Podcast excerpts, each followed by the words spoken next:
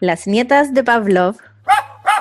Soy Camila Tolchinsky, entrenadora canina profesional y mi animal favorito son los felinos. Hola, mi nombre es Pamina Horlager, soy médico veterinario, etóloga clínica y entrenadora canina certificada por la IABC. Y mis animales favoritos son los primates, sobre todo los monos tití y los lemures. Hola, soy Carmen Arroyo, soy médico veterinario, etóloga clínica, entrenadora animal y mi animal favorito son las vacas.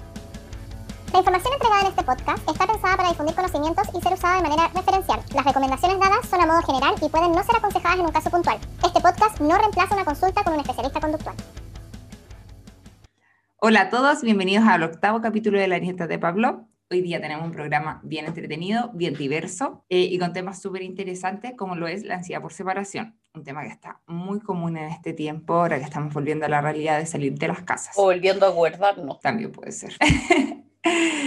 Bueno, vamos a partir con el animal histórico, que la Carmen nos trae un personaje muy entretenido y nos va a hablar de los corgis de la reina. Eh, esta semana les voy a contar la historia de los corgis de la reina Isabel II, la reina de Inglaterra. Estos perros son súper conocidos y yo creo que todos conocemos la raza de corgi y también los relacionamos mucho a la realeza británica y les quería contar desde cuándo, por qué, cómo y qué ha pasado. La reina Isabel II ha sido siempre una fanática de los perros y su amor específicamente por esta raza, por los corgi, estos rusios paticortos, nació cuando ella tenía solo siete años que su papá le regaló el primer corgi que se llamaba Duki. Era un corgi que se lo, eh, no sé si se lo regaló el duque de no sé cuándo, de no sé dónde, y desde ahí que la reina en verdad se volvió loca de los corgis y desde ahí hasta el día de hoy nunca ha estado lejos de uno de estos perros. Eh, bueno, ahora vamos a hablar como lo que pasa en este minuto, ¿ya? Cuando ella tenía 18 años, le regalaron a otra corgi que se llamaba Susan. Y esa perra sería la, en el fondo, la cabeza de la línea de perros que ha tenido todo el resto de su vida. Todos los corgis que ha tenido desde que ella tiene 18 en adelante han sido descendientes de sus. Oye, Carmen, ¿y qué ha tenido solo de un tipo de corgi o ha tenido los dos? No, a ella solo tiene Pembroke corgi, que para la gente que sabe o no sabe de los corgi, hay dos tipos de corgi. Se consideran dos razas aparte, que es el Pembroke Welsh Corgi y el Cardigan Welsh Corgi, ¿ya? El cardigan es un poco más grande y se les deja la cola larga. Y en cambio el Pembroke es sin cola y más chiquitito. Ah, perfecto. Oye, y otra pregunta, que no sé si tú lo sabrás, pero ¿los corgi y los Pembroke nacen sin cola o se la cortan? Se supone que nacerían anuros y los que nacen con cola se les corta. Ahora, en muchos países ya no se cortan las colas y podemos ver los Pembroke de cola larga. ¿ya? Igual hay que tener claro que hasta aproximadamente los años 30, los, o sea, los Pembroke y los Cardigan se podían cruzar como sin problema. La gente los cruzaba y no era como un tema de estar mezclando razas. Entonces igual el pool genético ahí está bien mezclado. Merigio. Sí. Pero que la mayoría lo que se les hace para que tengan cola corta es que se las corta de chiquitito.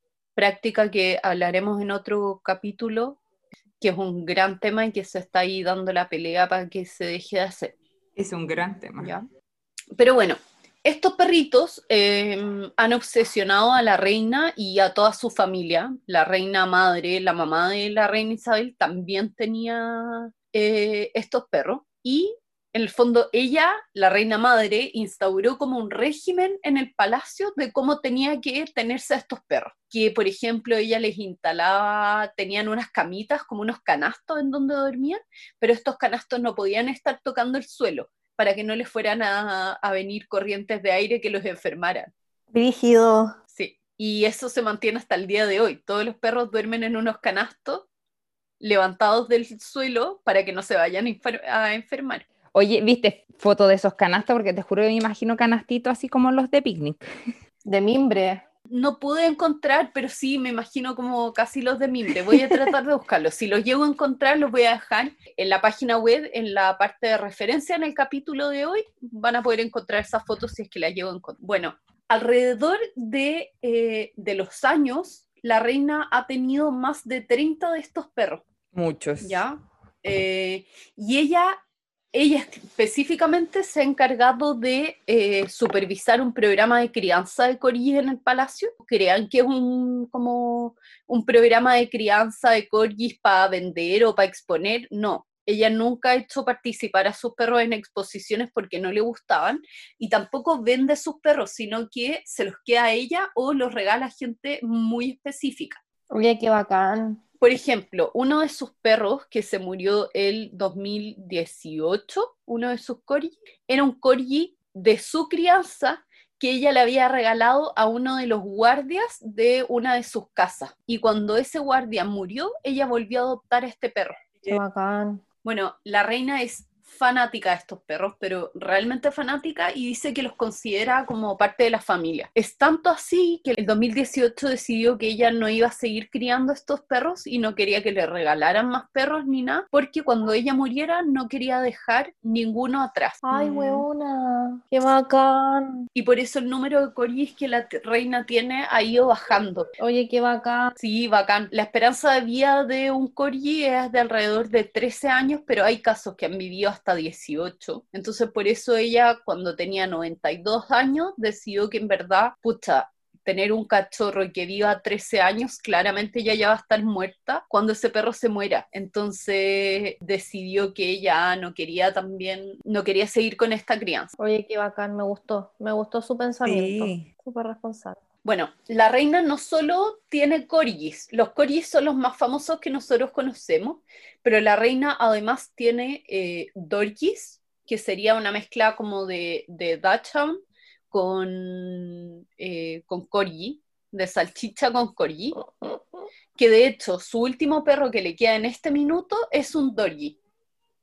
Ella se, sí, se murieron hace, o sea, se murió el 2018, ponte tú que también se murió el último corgi, corgi real que tenía, que era descendiente de esta perra original de Susan. Entonces, el 2018 se murió Willow, que era el último descendiente de Susan, y ahora solo le quedan, le quedan estos dorgis, que eran Candy y Vulcan, que eran los últimos que le quedaban, y hace como un mes se murió uno de estos dorgis, se murió Vulcan, quedándole solo Candy. Y esa va a ser la última perra que tenga la reina. ¿Cuántos años ya tiene la señora? Eh, debe tener como 94 más o menos. Te lo puedo buscar.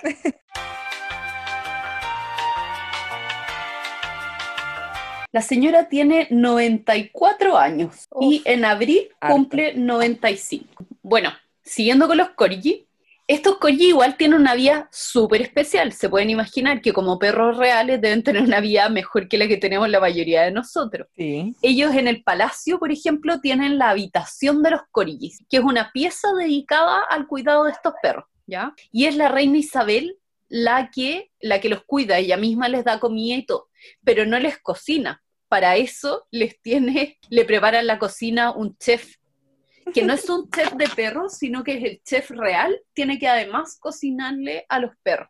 ¿ya? Hay una entrevista muy divertida de uno de estos chefs que decía que cuando lo contrataron en el palacio jamás se imaginó que iba a tener que cocinarle a los perros.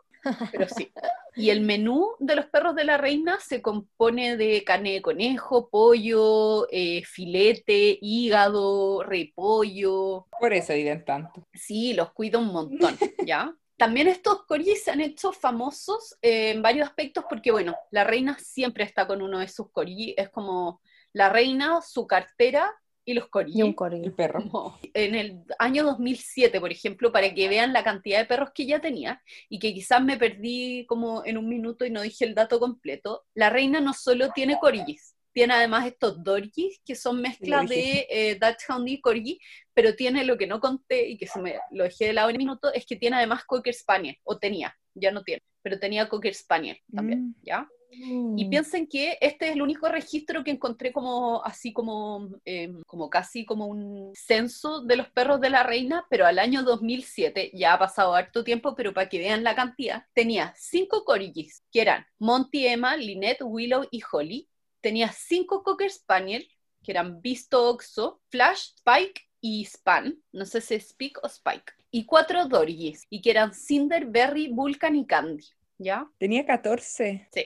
muchos perros. Y bueno, Candy es la única que queda viva de todos estos perros. Brígido. Pero si piensan que si ya existía el año 2007, esa perra por lo menos tiene 13 años por lo menos. Y de sus corgi, en, esa, en el año 2012, también se hicieron muy famosos porque no sé si se acuerdan para los Juegos eh, Olímpicos en Inglaterra. Que salieron los... Sí. Sí, en la inauguración, como en la apertura de los Juegos, hicieron un sketch Sí. con James Bond que era en ese entonces Daniel Craig, y aparecían dos de los corgis. Esos corgis, ya, esos corgis no eran corgis actores, eran realmente los corgis de la reina, eran Willow y Holly. Hoy no me acuerdo. El 2019 se estrenó una película basada un poco en los corgis. Son unos corgis imaginarios, no representa ninguno real, pero se llama la película The Queen's Corgis o Corgi, eh, las mascotas de la reina. Es una película que no tuvo muy buena crítica, de hecho, si lo buscan en internet, creo que en Internet Movie Database tiene como una estrella nomás pero para los que les interese verla, eh, igual está buena. Bueno, es una película de perros, es bonito animado, una animación, eh, y sigue la historia de Rex. Se supone que el perro, el corigi regalón de la reina. Obvio que yo lloré porque yo lloro hasta con los comerciales de perrito, eh, pero bueno, eso se las dejo. Así que eso un poco con los corigi. Igual como para contarles Cuático. también de los corgi de, de- de la reina, la palabra corgi es una palabra celta que significa perro enano, corgi, perro enano. Se cree que los corgis descienden de los perros de los visigodos que los vikingos introdujeron a eh, Gales. Y son un perro, aunque la gente no lo crea, son perros de trabajo, son perros pastores de vaca. Y la gracia que tuvieran las patas cortas es que cuando las vacas patean, no los patearan.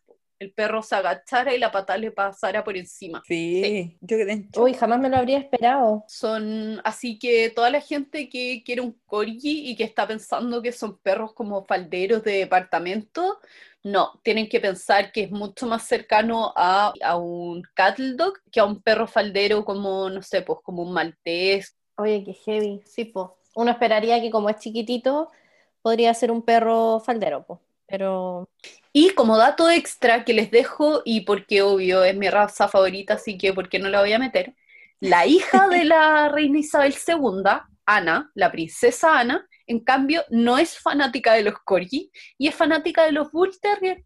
¿en serio? ¿sí? Ella tiene Bull Terrier e incluso han, eh, han causado algunas peleas dentro del palacio. Ah, eso se me olvidó contar. Si creen que los corgis son muy bien portados y los de la reina tienen que ser increíblemente bien portados, eh, piensen de nuevo, porque los corgis de la reina en una época necesitaron incluso casi como por un dictamen judicial tener un etólogo. ¿En serio? Eh, sí, porque los corgis empezaron a atacar a personal del palacio, a guardia, a un relojero, y lo mordió a él. Eh, incluso en un minuto se, me- se pelearon dos de los corgi y la reina se metió a separarlo y la mordieron a ella y luego a su chofer. Eh, sí, no son, no son perros fáciles. Así que eso es. Em, le deseamos, le deseamos una larga vida a los corgis de la reina, o sea, a este último Dorgi. Oye, qué brigio. Me gustó mucho tu personaje del día de hoy. Yo creo que todos sabíamos un poco, ya que se veía en las portadas de revista, pero no sabíamos mucho más, ni cuánto había llegado a tener, ni que No, era tan fanática, porque uno también se puede imaginar que teniendo tanta plata puede ser los perros que le hago cariñito, pero que el resto se encargue. pues. Sí, pero muy, muy fan de sus perros. Así que si alguien tiene contactos con la reina, le puede recomendar nuestro podcast. Quizás nos hacemos amigas. Y nos invita a conocer a su. Sí, la reina, la reina es de las nuestras. Sí, todo el rato. Vamos a tener que hacerle una traducción del podcast para que nos escuche. Sin problema. De más que tiene alguien que le haga Obvio. la traducción. Y si no, My Dear Queen, eso. Bueno, pasamos al segundo tema, que sería el tema central, que lo prometimos hace mucho tiempo, y la Pami nos va a hablar sobre la ansiedad por separación. Ya. A ver, es más que nada como elementos claves, como 10 elementos claves para la ansiedad por separación. Esto yo lo escuché de una charla de Malena de Martini, que es como una de las crack en ansiedad por separación. De hecho, ella se dedica solo a eso. Sí, ella vino a Chile.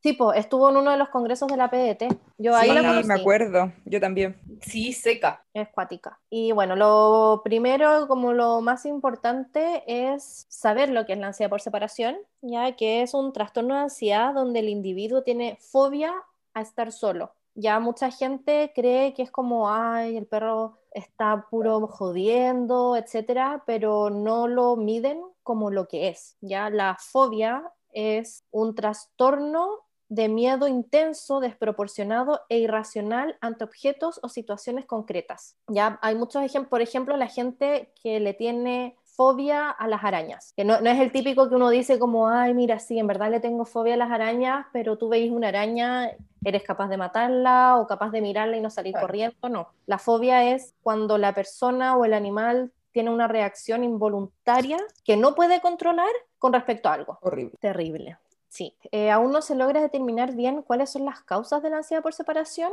Se cree que podría existir una predisposición genética, pero todavía faltan muchos estudios al respecto, y que junto a esta predisposición genética, diversos factores ambientales hacen que se desencadenen los signos de la ansiedad por separación. Pero, claro, todavía no hay nada claro, entonces por eso mismo es difícil de prevenirla del todo uno puede hacer cosas, pero uno no puede estar 100% seguro que todo lo que va a hacer puede hacer que no se genere la ansiedad por separación. Lo que sí se sabe que hay algunos factores de riesgo que podrían ser los cambios repentinos en las rutinas, eventos traumáticos, problemas de salud, la edad y otros trastornos de comportamiento como sensibilidad a los ruidos y problemas de confinamiento. Pero calcao para ahora. Sí, po, calcao. A ver, el manejo que se tiene que hacer cuando ya se diagnostica, porque mucha gente dice, uy, mi perro tiene ansiedad por separación porque destruye todo. Primero se tiene que hacer una evaluación y efectivamente diagnosticar si realmente es ansiedad por separación u otra cosa, como aburrimiento o que escucha ruidos afuera y se pone a ladrar, etc. Y es que el perro ya no puede quedarse nunca más solo. Eh, mucha gente este problema ya lo tiene resuelto cuando ya acuden a un profesional ya sea por un tema de bienestar propio que ya le empieza a generar a los mismos dueños, a los mismos tutores, estrés la situación, entonces ya empiezan a acomodar su vida a que el perro no se quede solo. Lo fundamental es no exponer al animal al aversivo, que en este caso sería el estar solo, porque si no es más difícil que supere el problema. Entonces siempre se tiene que trabajar bajo el umbral de acción del perro, de reacción. Por ejemplo, si el perro no logra estar más de cinco minutos solo, es que no podemos dejarlo más de cuatro minutos solo.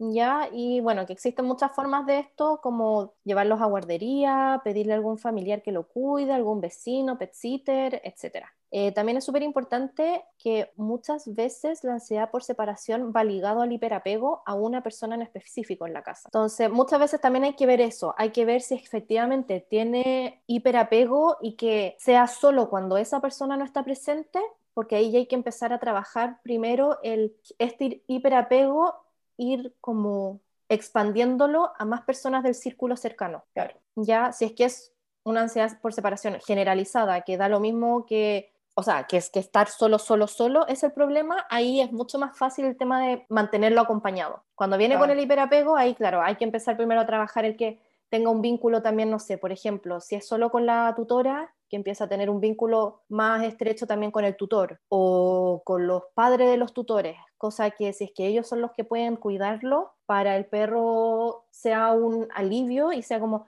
ah, mira, también estoy con estas personas, lo paso bien con ellos, no pasa nada. Claro. Ya, y algo también que es súper importante, que mucha gente cree que con esto en particular se soluciona la ansiedad por separación, y es que no hay que depender de los juguetes de comida. Yo he visto muchas partes que dicen como consejos, onda, tu perro tiene ansiedad por separación, déjale un Kong Claro, déjale un dispensador de premios. Y no, porque al final, claro, mientras el perro esté entretenido con el juguete o con el premio, puede que no se desencadene todos los signos de ansiedad por separación, pero cuando ya deje el juguete y se dé cuenta que realmente esté solo, va a seguir con todos sus problemas y su sintomatología. Y si es que come, porque hay algunos que están tan desesperados que ni siquiera pescan los con cuando están solos. Entonces también más que nada es porque, por ejemplo, o hay gente que, dice, que también lo que hace es intentar reforzar el que esté solo, ya sea con estos juguetes o cuando llegan a la casa, darle un premio o algo. Y al final se vuelve muy costosa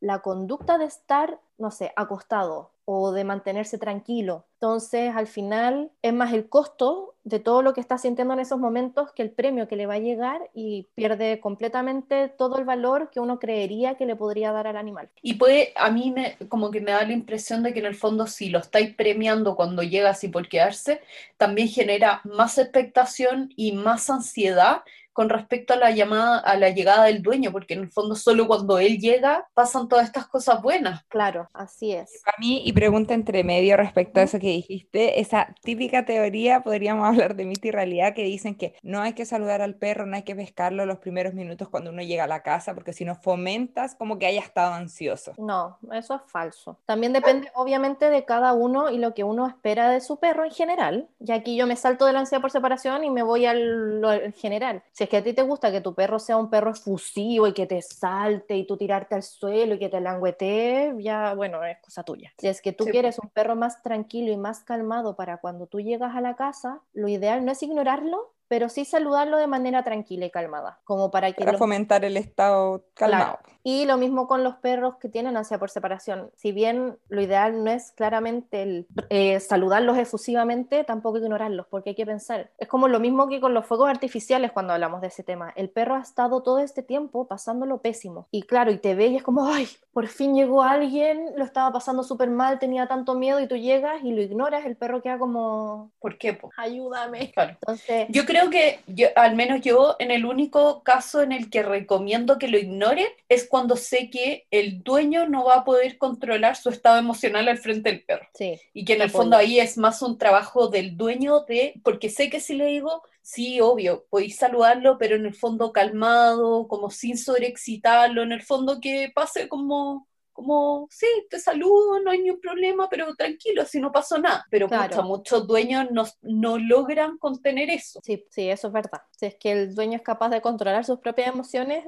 muy bien. Si no, te apoyo un poco, sí. Así que bueno, eso con lo del saludo y lo de, la comida y lo que Malena en general, ella trabaja solo con desensibilización progresiva, que es ir exponiendo de manera controlada, de menor a mayor intensidad el estímulo, hasta que éste no genere ninguna respuesta negativa. Por esto es que siempre se tiene que trabajar bajo el umbral de acción. También por eso ella no trabaja con el contracondicionamiento, que sería esto de estar dándole premios y cosas así, porque al final se vuelve más costoso todo lo que el perro tiene que hacer que recibir una salchicha.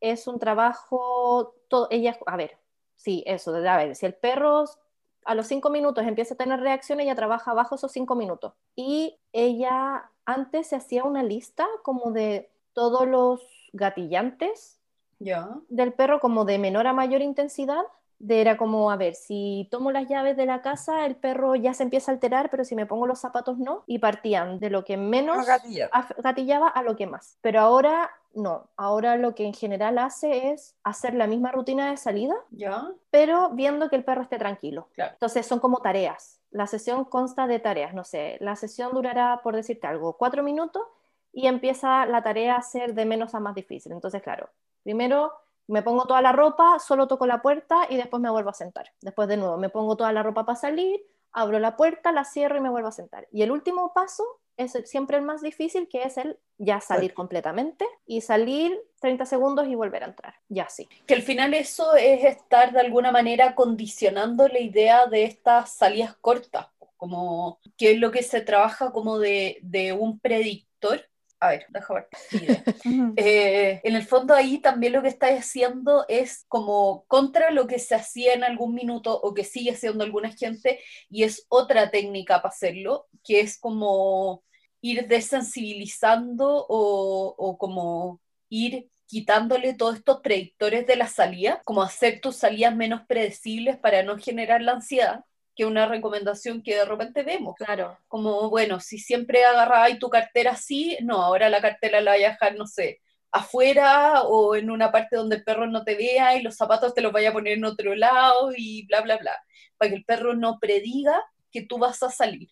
Y esto en el fondo va un poco en contra de eso porque le vas dando una rutina de salida súper específica y súper clara, pero que como la vas trabajando tan de a poquitito, le va diciendo al perro como, cuando hace esta rutina se va pero vuelve. Claro, y no pasa nada, porque No pasa aparte nada, como claro. es- está trabajando bajo el umbral, el perro todavía el perro no siente nada, no siente el miedo, está tranquilo, Claro. porque eso es lo otro importante, que el perro tiene que estar tranquilo antes de comenzar con todo esto, porque si está con niveles altos de estrés o tú ya estás notando que está medio ansioso, no puedes empezar con la sesión. Perfecto. Y lo otro que también decían que es muy importante es si es que es un perro que ya tiene también otros problemas, por ejemplo, fobia a los ruidos, es que si tú sabes que va a venir o te han, han dicho que va a venir una tormenta eléctrica, tú ese día no trabajas la ansiedad por separación, Perfecto. porque el perro ya va a estar con una carga emocional muy alta y trabajar las dos cosas juntos es que no va a tener ningún, ningún Obvio. éxito. Nada. ¿Ya? Y lo otro también, en muchos casos, el confinamiento no es la solución, porque también se ve mucho que la gente dice, cuando el perro esté solo, déjalo en su caja de transporte, porque así no destruye, no esto, no esto otro. Claro. Y en muchos casos, el confinamiento empeora el cuadro. Si bien evita los destrozos y todo eso, el perro dentro de la caja lo pasa peor de que cuando está suelto. Y se han visto en muchos casos que perros han roto la caja de transporte, eh, se han hecho heridas, etcétera. Me imaginé exactamente eso cuando lo nombraste, así una caja toda comida por la orilla. Sí,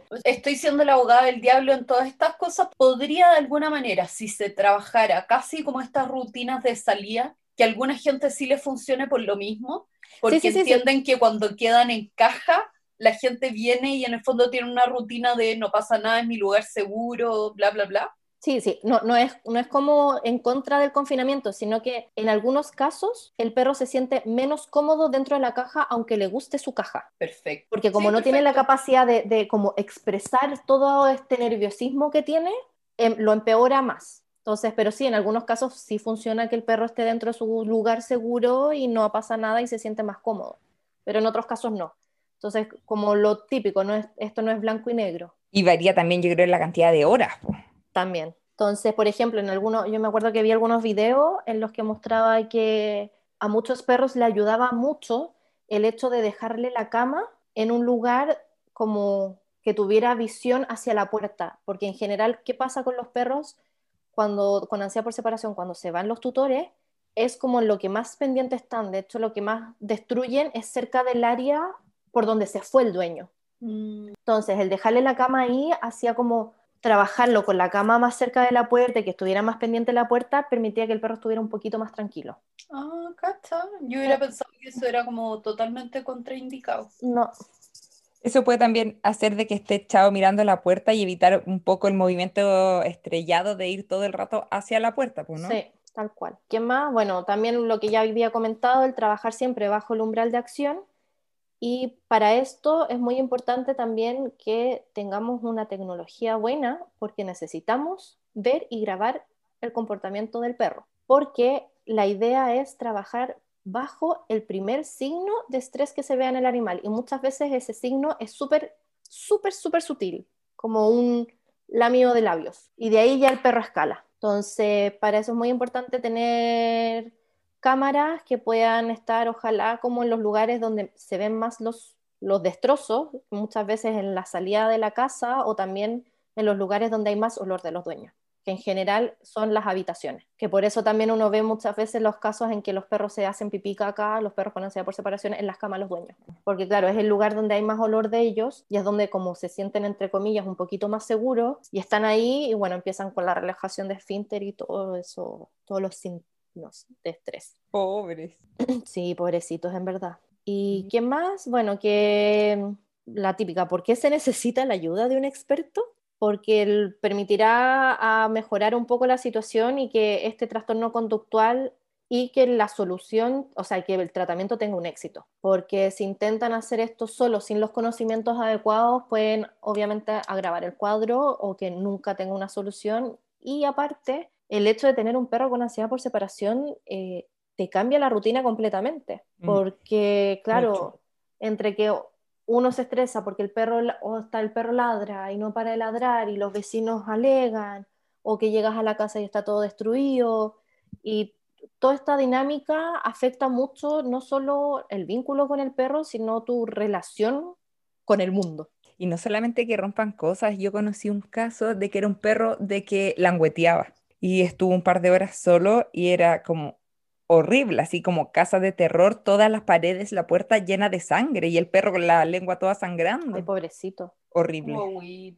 Qué pena. Y lo otro también que es fundamental, bueno, como en casi todos los casos, bueno, no solo de entrenamiento, sino también en casos veterinarios, de salud de los animales, es siempre tener un equipo multidisciplinario. Eh, Claro. Lo ideal que uno siempre aspira como veterinario es que los perros, los gatos, las mascotas tengan un veterinario de cabecera que conozca toda la vida, como nosotros con un médico de cabecera, como tu- el médico de familia, que conozcan toda la historia de tu perro, porque muchas patologías se necesitan medicación. Hay casos de ansiedad por separación en la que no necesitas medicación, pero en otros que sí se necesitan. Entonces ahí tú necesitas que, el que te está ayudando con el problema eh, se contacte con tu veterinario para saber si tu perro tiene alguna patología metabólica, etcétera, y también con un especialista, un veterinario especialista en conducta o un veterinario etólogo clínico para dar con la medicación adecuada para el caso y poder ayudar a tu mascota. Claro. Bueno, igual destacar de que la medicación y todo eso es después de haber descartado de que no era aburrimiento, haber No, intentado obvio, claro, sí.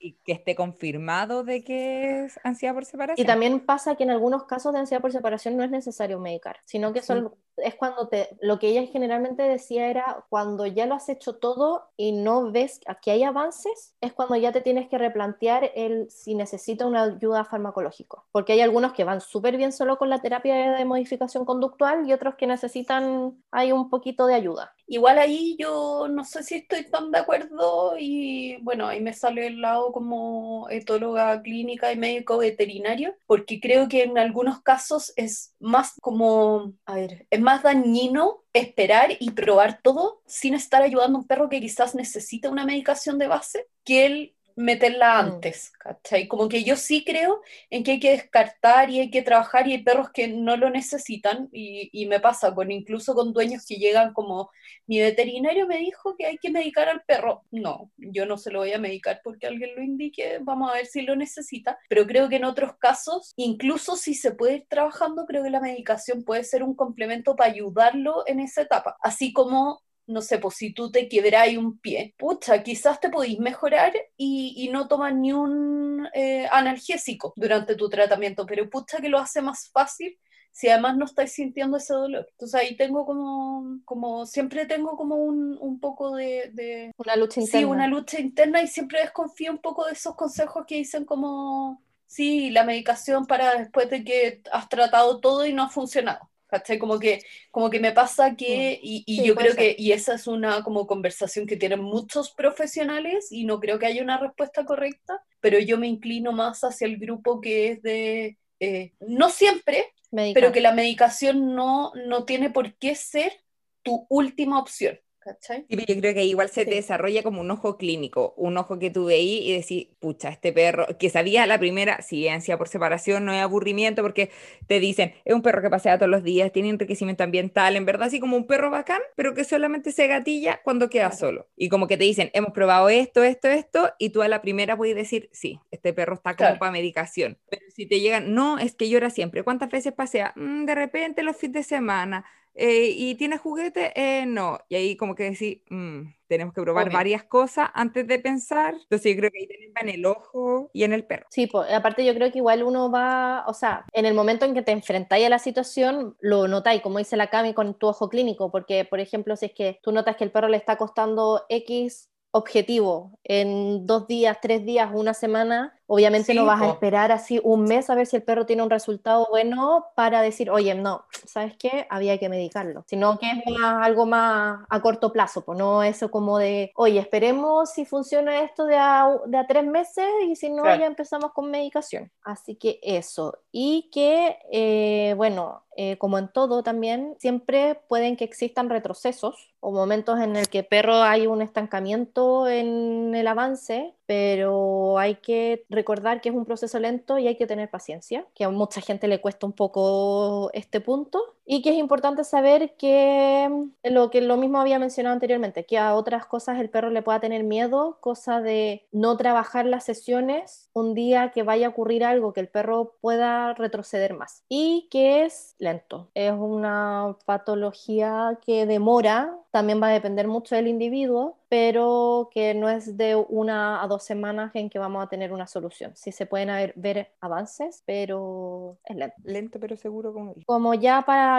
finalizar un poco, el tema de la prevención, como ya había mencionado antes, que no existe una receta para prevenir la ansiedad por separación, sí hay cosas que podemos trabajar para minimizar la probabilidad de que esto ocurra. Entonces, para esto lo ideal es formar perros flexibles. Y al generar perros flexibles a- a- me refiero a que no sean perros como perros con una rutina fija 100%, sino que sean capaces de adaptarse a cambios de manera progresiva y agradable y que tengan una socialización adecuada en general. Y que cuando estamos teniendo un perro con el que llevamos mucho tiempo que no sabemos si va a ser capaz de controlar el estar solo, como pasaba ahora con la cuarentena, que mucha gente pasó de estar cinco meses encerrado a que de un día para otro volver a la oficina, lo ideal es empezar a hacer salidas graduales, ya no eliminar las ausencias de una, sino que sean ojalá las salidas lo más graduales posible. Mantener las rutinas de salidas. En estos casos, cuando todavía no hay ansiedad por separación, sí podemos dejarle juguetes con comida. Eso sí, lo importante es que no los activen demasiado. Si notamos que el perro se sobreexcita con los juguetes de comida, mejor no dárselos porque queremos un perro relajado, un perro tranquilo a la hora de salir. Tener una cantidad de ejercicio mental y físico adecuado y fiabilidad a la hora de quedarse solo. Ojalá enseñarles a que puedan, que, o sea, ojalá en perros, si, si se pueden quedar solos sueltos, genial, y que ellos sepan que puedan estar tranquilos por la casa. Y los perros que necesiten confinamiento, dejarlos o en un canil o en un, estas como, no sé cómo se llaman, como estas jaulitas más o menos grandes con las que Como un uno corral. deja a veces a los ¿Chorro cachorros. canil también? Eso corral. Como un corral, eso, con un corral y que estén tranquilos en su corral. Sí. La ansiedad por separación sí se puede solucionar el problema. En algunos casos pueden recaer con situaciones muy estresantes, pero el perro logra como superarlo de una forma más rápida a antes. Y eso sería Es un tema súper interesante este, sobre todo por ahora todos los cachorros de pandemia, perros que quizás no han estado nunca solo, tienen ocho meses y que su dueño empezó a trabajar al tiro ocho horas, siete, cinco de Sí, po. siete días. Eh, es un tema complejo porque, claro, hay muchos perros que si bien, aunque han estado, no sé, 24/7 con sus dueños, tienen la capacidad como de solucionar este, este problema, por así decirlo, porque ya han tenido, no sé, pues una socialización o un- una forma de Claro. adaptarse mejor, hay otros que no, pues. Así que eso. Ah, súper interesante. Y oye, algo que me faltó delante, que no quise meter la cuchara porque estaba ahí súper embalada hablando, que hay como señales del hiperapego que se pueden ver antes en la casa. Pues, por ejemplo, la gente que se mete al baño y que el perro queda llorando como loco afuera de la puerta. O que no lo pueden dejar en el patio y estando solo en el patio porque lo mismo, raspan la puerta como loco, cerrar la puerta de la pieza. Lo importante también, bueno, en esos, no en esos casos, pero enseñarle al perro, ya estando dentro de la casa, que el perro pueda estar solo también, aunque haya gente cerca. En el sentido que, por ejemplo, no sé, po, voy a dar el ejemplo de mis perras. Yo dejo la puerta abierta y ellas andan por la casa tranquilas y si vienen a acostarse a la cama conmigo, bien, si no, ellas duermen en su cama y como que tampoco estoy todo el rato así como, oye, pero ¿dónde está? ¿Por qué no está conmigo? Y que esté conmigo apegada y no sé qué, sino como que también le doy su Juntos espacio. revueltos. Así es, sobre todo en los momentos en que en el confinamiento, que pasó mucho que la gente, creo que también lo comentamos en un momento, como que la gente se volvió así como loca por hacer activi super actividades con sus perros dentro de la casa. También es importante recalcar que tienen que tener su momento de descanso y su momento Claro. de estar solos. Sí, es súper importante eso. Así que eso, todos necesitamos nuestro espacio. Aunque convivamos 24/7, todos necesitamos tener nuestro momento de, Entre de humanos soledad. también. Así es. Ah, oh, espérate, y otra cosa para agregar aquí que se me había olvidado. mucha gente cree que la solución es adoptar otro perro. Mm. Y muchas veces se puede no. duplicar el problema porque en Hay- el fondo el otro perro aprende que hay que tener Exacto. pánico y en esas situaciones porque aprende por imitación. Así es. Muchas veces también pasa que uno, o por ejemplo, hay dos perros en la casa ya y uno empieza con ansiedad por separación y empiezan después a tener problemas entre ellos, porque claro, el perro histérico va para allá, para acá, salta, ladra, caga, mea, etcétera, y el otro perro que está tranquilo empieza a ver toda esta situación y es como, oye, Oye, y una pregunta, ¿puede un perro tener ansiedad por separación pero por un hiperapego con otra mascota? Sí, sí, también se ha visto. Sí, y es más o menos por lo mismo, porque ha estado toda la vida solo con ese perro, en el sentido que, claro, los tutores se van, pero nunca ha estado solo realmente Claro. porque estaba con su compañero. Y a veces motivo que ha pasado, el otro perro tiene que salir y, claro, para él es un descuadro en su rutina y cagan. De hecho, algunas personas, no me acuerdo quién lo, a, a dónde lo leí, pero en algunas partes recomendaban también cuando uno tiene dos perros o más perros y que tienen un vínculo muy fuerte entre ellos, ir de a poco haciendo salidas por separado. Así que esa- esas son las novedades Mm. por acá. Un tema muy interesante. Y podemos seguir con la siguiente sección. Aguafiestas arruinan el meme. Buena suerte evitando a los aguafiestas. Bueno, el meme que elegí es uno típico, un perrito que sale en- en- con varias escrituras distintas, que es un perro que tiene un teléfono en la oreja y Sí. este dice, hola. Eh, hola entrenador, mis dueños no practicaron en lo absoluto. Y ahí, lógico, tenía que elegir un meme cringe como yo para iniciar un debate sobre de qué esperan los... Bueno, esto da para un tema central súper grande de qué esperan los dueños, sus expectativas del entrenamiento, porque hay muchas personas que nunca han entrenado a un perro antes y creen que te van a llamar, tú y así una hora de clase y listo, el perro está entrenado y ellos no tienen que hacer nada. Y que de hecho ese tema lo propuso John Bett en nuestras sugerencias en Instagram. Así que da Sí. para más conversación, pero está buenísimo en este minuto. Claro, exacto. Sí, porque muchas veces hay que bajarle las expectativas a los dueños y que al final uno como entrenador no es solo como un entrenador de perro, sino que si bien nosotros le enseñamos una nueva conducta al perro, tenemos que enseñarle a los dueños cómo ellos hacerlo, porque al final ellos lo tienen que es. hacer todos los días, en todas partes, en distintas situaciones, porque no basta con la hora la semana que nosotros vayamos, sino que ellos lo van a tener que traspasar a todas las situaciones del perro, porque nosotros no podemos estar ahí 24/7. Y ahí es cuando les baja mucho la expectativa a los dueños y uno ve su transformación de la cara de, ¿no haces tú todo el trabajo? Claro. Y Claro. ahí si hay muchas personas escuchándonos que nunca han entrenado a sus perros, sí, esa magia no existe. Todavía no, no descubrimos la pastilla mágica que de un día para otro vamos a tener un perro entrenado. Y aparte, eh, ¿cuál es como tu expectativa? ¿Qué es lo que para ti significa entrenado? Porque hay gente que cree que, que el perro sepa dar la Claro. Es que está entrenado y otros que quieren que, no sé, pues que un cattle dog, ya un ganadero australiano pueda jugar a la pelota con niños y nunca los talonee y, y sea un perro increíble y pueda estar en una casa echado todo el día y eso es estar entrenado y con todo el mundo. Ahí la expectativa y el objetivo de entrenamiento de cada dueño es distinto porque al final no existe como un plan que digamos un perro entrenado es alguien que hace esto, esto y esto. Para ciertas competencias sí existe, pero al final cada casa tiene un objetivo distinto Totalmente. porque lo que el perro hace mal va a depender de lo que sale de tu plan de comportamiento, de lo que tú esperas que tu perro Claro. haga. Porque a lo mejor hay una persona que le dé lo mismo que el perro ladra porque vive en una parcela y una persona que vive en un departamento que tiene 100 departamentos, sí le va a molestar que el perro ladre. Entonces ahí depende de cada casa, cada caso que sea equivocado. Claro, totalmente. Lo mismo que a veces dicen así como, ¿y, y en cuántas sesiones va a estar listo? También es algo muy variado porque cada perro aprende a un ritmo distinto, va a depender cuánto practican los dueños, las tareas que nosotros le enseñamos. Claro. Entonces, Claro. también la cantidad de sesiones es súper variada. es porque claramente no lo están practicando, porque si piensan, yo vengo una vez a la semana o una vez cada dos semanas y el perro están haciéndolo perfecto conmigo, significa que este nivel de práctica, una vez cada dos semanas, conmigo es suficiente. Ustedes tienen que estarlo, lo están trabajando todos los días, o al menos día por medio, deberían ir mejor con ustedes que conmigo. Y eso es lo otro, la gente Sí. piensa Dale. que la gente piensa que necesitan Claro. una hora todos los días para hacer las prácticas que nosotros, les- nosotros le enseñamos y no, son dos, tres minutos quizás repartidos en tres veces al día, así Sí, como pídele dos veces que se siente, tres veces que se eche.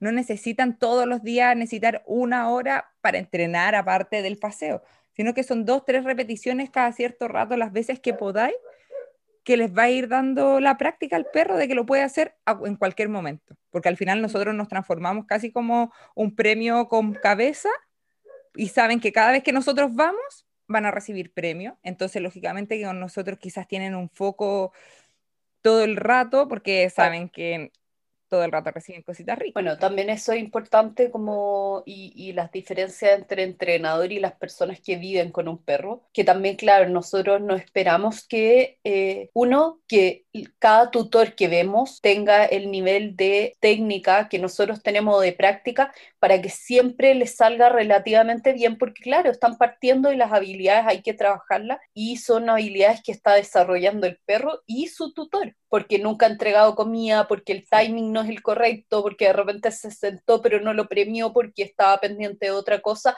o porque no encontró que era perfecto cuando quizás para ese minuto era el criterio. Todo eso se va arreglando, entonces yo lo entiendo. Y también entiendo que un tutor en su casa va a estar viviendo su vida con el perro, que es lo que me pasa a mí incluso y que nos pasa a nosotros como entrenadores con nuestros perros en nuestras casas. No somos perfectos porque hay otras cosas que pasan. Yo ahora, por ejemplo, si estamos las tres grabando el podcast, pucha, puede ser que a nuestro perro no le estemos poniendo la atención que debe, entonces ahí vamos teniendo esas caídas, porque la vida no es una sesión de entrenamiento perfecta en la que estemos 100% dedicados a nuestro perro, entonces se entiende pero también hay que entender eso para poder modificar nuestras expectativas. Sí, por eso yo digo que entrenamos más humanos que perros.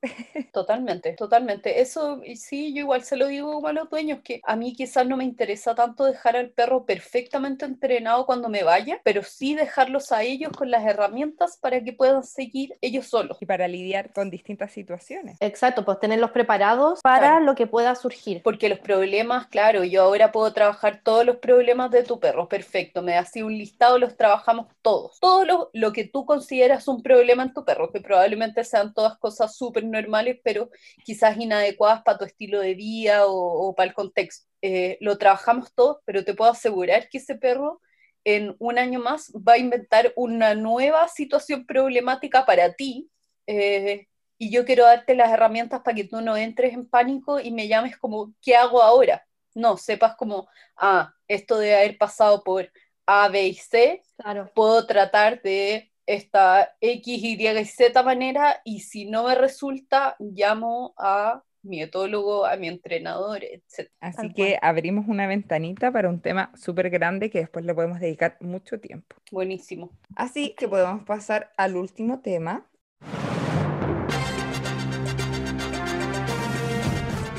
Noticia de la semana. Es una noticia que salió hace unos meses ya allá y es que Pullman Bus va a ser el- la primera empresa de buses en ofrecer el servicio a nivel nacional de mascotas a bordo para perros y gatos. Eh, estuve buscando información, eh, no aparece nada todavía, sino que solo dieron el anuncio y que la marcha blanca iba a consistir en tramos cortos para ir viendo el resultado de este nuevo servicio y para comenzar a implementarlo ya en trayectos más largos. Como solo fue un anuncio y todavía no tienen nada muy bien armado, eh, no se sabe muy bien cómo va a comenzar a llevarse a cabo ni las limitaciones, responsabilidades, pero sí que va a ser un gran avance hacia como ya una política más pet friendly, porque hasta hoy en día no existe ningún transporte de buses que permitan los animales viajar con sus tutores, sino que si tú tienes que viajar en bus con tu animal, tienen que ir en el sector de las maletas. Qué susto. Y a diferencia Mm. del súper, a diferencia de los aviones que cuando viajan en bodega lo presurizan y lo obtienen una temperatura adecuada, en los autobuses eso no ocurre. Entonces es casi que una sentencia de muerte mandar el bicho abajo, pues no hay control de las temperaturas, no hay ventilación adecuada, en verdad es un riesgo alto para el animal. Así que eso, pues ojalá que ya empiecen a dar más información al respecto. Yo creo, esto ya es suposición mía, que tal vez los primeros animales que permitan que suban van a ser perros de tamaño pequeño, como para que puedan ir en transportín, y de ahí ya ir poco a poco viendo cómo va funcionando esto. Y lo importante también es la gente, que sea responsable y que cumpla con las normas para que este servicio se pueda implementar a trayectos más largos y que otras compañías compañías también puedan empezar a implementarlo, porque al final es un beneficio para todos. Eso, po. Así que con esa gran noticia podemos terminar el Así capítulo es. de hoy. No sé si han visto alguna película, algún libro, algo que quieran recomendar. Tal vez podríamos recomendar algún libro a la gente que le interese ahondar más en el tema. Yo creo que el Don't Shoot the Dog es uno- un libro bastante bueno. El No lo mates, enséñale, de Karen Pryor. Sí. Sí, súper buen libro. Eh, a mí me gusta uno, pero que no está traducido al español, el When Pigs Fly, cuando los chanchos vuelen, de la Jane Killian. Es la Jane Messineo Lindquist ahora, que se cambió el apellido, que es la misma del Puppy Culture, este programa de crianza de cachorros, que es súper entretenido el libro porque habla un poco de...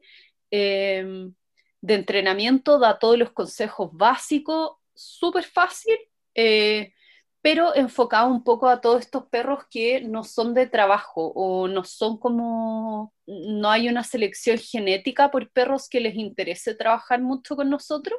Es súper entretenido ver cómo ella trabaja, por ejemplo, la motivación en ese tipo de perros. Es súper fácil como nivel usuario, Oye, bacán. así que a mí me gusta mucho. Yo lo tengo po, dentro de mi lista de libros, así que espero leerlo pronto. Cami, ¿tú? Mm, ¿Alguna recomendación? no, solamente he visto películas Disney últimamente. ¿Y alguna de animales buena? A ver, vi La Dama y el Vagabundo y no me gustó mucho. Me gustó más la historia de la de monitos. Eh, vi Soul, sí, esa es buena. Esa es como más para adulto que para niños. Yo también vi Soul. Ah, ¿sabes qué?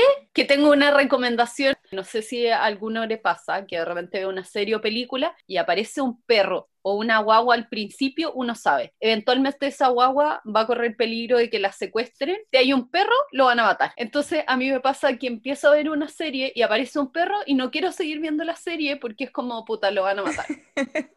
Existe una página que se llama doesthedogdie.com. Entonces, D-O-E-S-T-H-E-D-O-G-D-I-E-S.com, ¿ya? Does the dog die? ¿El perro se muere el perro? En el fondo es como una pregunta. Y en esa página tú te metes y pones en el buscador de la página como la serie o película que se te ocurra. Ya, pucha, no sé, ya se muere el perro de Chico. ya ponte tú Hachiko, ya, pongo, Hachiko.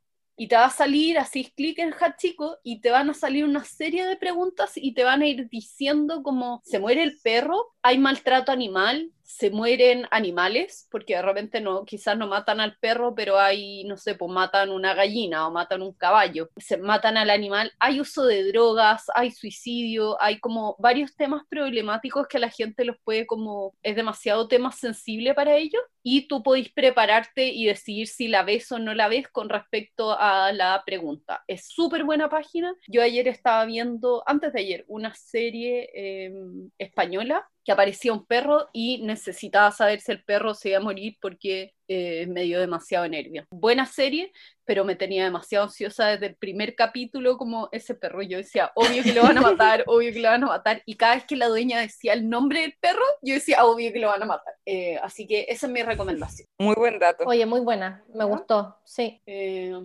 bueno, eso. Entonces, con esto podemos dar finalizado el capítulo de hoy. Así que un saludo, un abrazo a todos, síganos escuchando, ponga a seguir, vaya a nuestra página web y a todas nuestras redes sociales. Y revise las referencias en nuestra página web. Chau, chau.